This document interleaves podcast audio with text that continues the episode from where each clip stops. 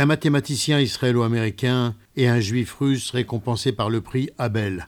Le prix Abel de mathématiques a récompensé l'israélo-américain Hillel Furstenberg après un début de carrière dans de prestigieux établissements américains, Princeton, MIT. Il avait rejoint l'Université de Jérusalem, où il est resté jusqu'à sa retraite en 2003. Honoré également le russe Grégory Margulis, tous deux spécialistes d'une branche des probabilités.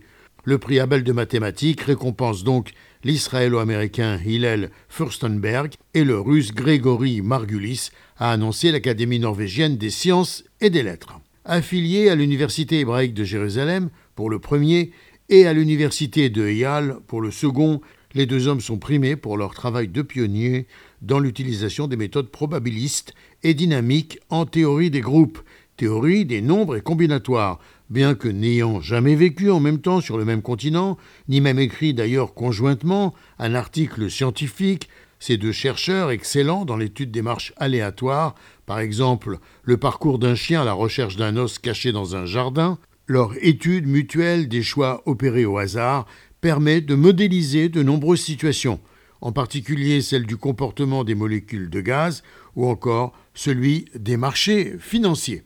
Gérard Benamou de Tel Aviv pour RCJ.